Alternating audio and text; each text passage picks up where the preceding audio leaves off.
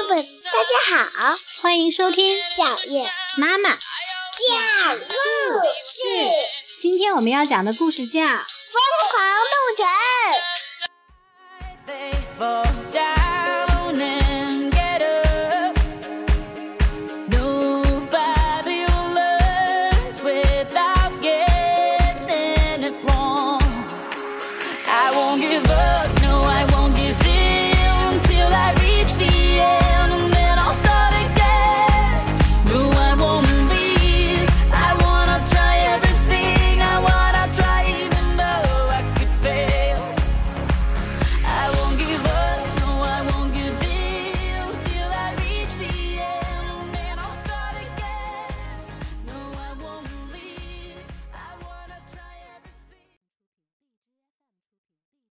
城》是一座现代大都会，各种动物在这里平静地生活着，无论它们弱小还是强大，都在这座城里安居乐业，和平共处。在乡下的兔窝镇，动物们为庆祝胡萝卜节举办了才艺演出。霍普斯家的小朱迪正在舞台上表演节目。看到肉食动物和草食动物能够和谐相处，小朱迪开心极了。在动物城，每个人都无所不能。表演结束后，朱迪听到一只狐狸的吼叫声，原来他在欺负朱迪的小伙伴。把门票给我，你这只小羊！朱迪冲上前去，帮小羊把门票夺了回来。朱迪当时就下定决心，长大以后要成为一名警官。朱迪一到年龄就报名考入了动物城警官学院。虽然课程很难，但朱迪努力地坚持训练。在皑皑白雪中，他勇敢地攀登冰川；在飞扬的尘土中，他敏捷地匍匐前行。在滂沱大雨中，他奋力地凌空攀行。他使出兔子的全部本领，努力赶上那些大个子新生。朱迪的梦想终于实现了，他以全班第一名的成绩从警官学院毕业。施市长在他的毕业典礼上致辞，杨副市长也向朱迪表示祝贺。他说：“啊，这对我们小型动物来说，呃，是值得骄傲的一天。”朱迪的整个家族都为他感到自豪，只是他的父母还是有些担心。他们提醒朱迪，在大都会要学会保护自己。我爱你们。朱迪拥抱了父母，和他们告别。然后坐上了开往市中心的火车。朱迪在动物城中央车站下了车，遍布市中心的商场、人行道，还有来来往往的汽车，都让他感到无比兴奋。无论是大象还是小老鼠，只要你努力，都能在这儿闯出一番名堂。第二天早上，朱迪来到动物城警察局报到。警察局里的大多数警官都是大个子，但是朱迪毫不介意。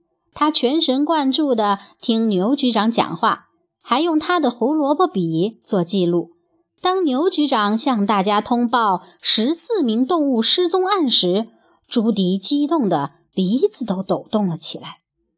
但是牛局长只是安排他查处违章停车，朱迪感到非常失望。即便如此，他还是认真工作，不放过任何违章停靠的车辆。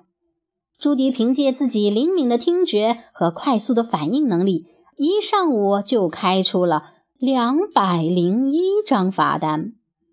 就在朱迪准备去休息的时候，街对面一只鬼鬼祟祟的狐狸引起了他的注意。朱迪跟着他来到瑞莫咖啡馆。他很快发现，这只名叫尼克·王尔德的狐狸只是想给他的小儿子买一根大冰棒。这个小家伙的梦想是成为一头大象。咖啡馆老板拒绝把冰棒卖给一只狐狸。朱迪上前和店老板理论，还替他们付了钱，把大冰棒送给了小狐狸。走出咖啡馆，他告诉小狐狸：“如果你梦想成为一头大象，那么等你长大，你就可以成为大象，因为在动物城，每个人都无所不能。”朱迪很高兴自己帮助了狐狸父子，直到他发现这对父子将大冰棒融化，做成爪爪冰棒，他们向仓鼠兜售，赚了一大笔钱。最令朱迪难过的是，尼克所谓的儿子其实是一只声音低沉的成年耳廓狐。我帮了你，可你却骗了我。朱迪对尼克说：“哦，这只是个小把戏，亲爱的。”尼克答道。尼克觉得梦想成为一名真正警官的朱迪真是一只愚蠢的兔子。我才不是蠢兔子。朱迪大声分辨，他正准备抬脚，却怎么也动不了了。他朝下看了看，叹了口气。他站在了刚浇筑的水泥里。坐地铁回公寓的路上，朱迪感到非常沮丧。晚上，父母给他打来电话，他们接通视频。当父母看到他穿着交通管理员的制服时，都松了一口气。哦，他不是真正的警官，爸爸说。我们的祈祷应验了。朱迪觉得自己从来没有像现在这样沮丧过。他知道，他完全可以胜任警官的工作。他有能力改变这个世界，他只是需要一个机会。第二天，机会来了。朱迪在执勤的时候。遇到了抢劫花店的鼬鼠，鼬鼠逃窜到了小型啮齿动物镇，只有身材娇小的朱迪能够继续进行追捕。一心想要逃脱追捕的幼鼠，情急之中把路边一块甜甜圈形状的标牌踢向朱迪。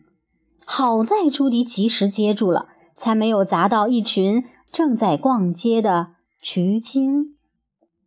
朱迪用这个巨大的甜甜圈抓住了幼鼠，把他带回了警察局总部。遗憾的是，这次追捕行动造成了很多市容破坏。牛局长批评了朱迪。就在这时，奥塔顿太太走进了警察局，她是来询问她丈夫的案子的。她丈夫正是十四名动物失踪案的一名当事人。朱迪主动提出参加调查行动，牛局长拒绝了他，但是杨副市长认为这是一个好主意。朱迪终于接到了案子。好啦，小朋友们，今天我们先讲到这里。朱迪终于接到了案子，可是那些失踪的十四个动物到底去哪儿了呢？朱迪能不能顺利破案呢？欢迎你明天接着收听。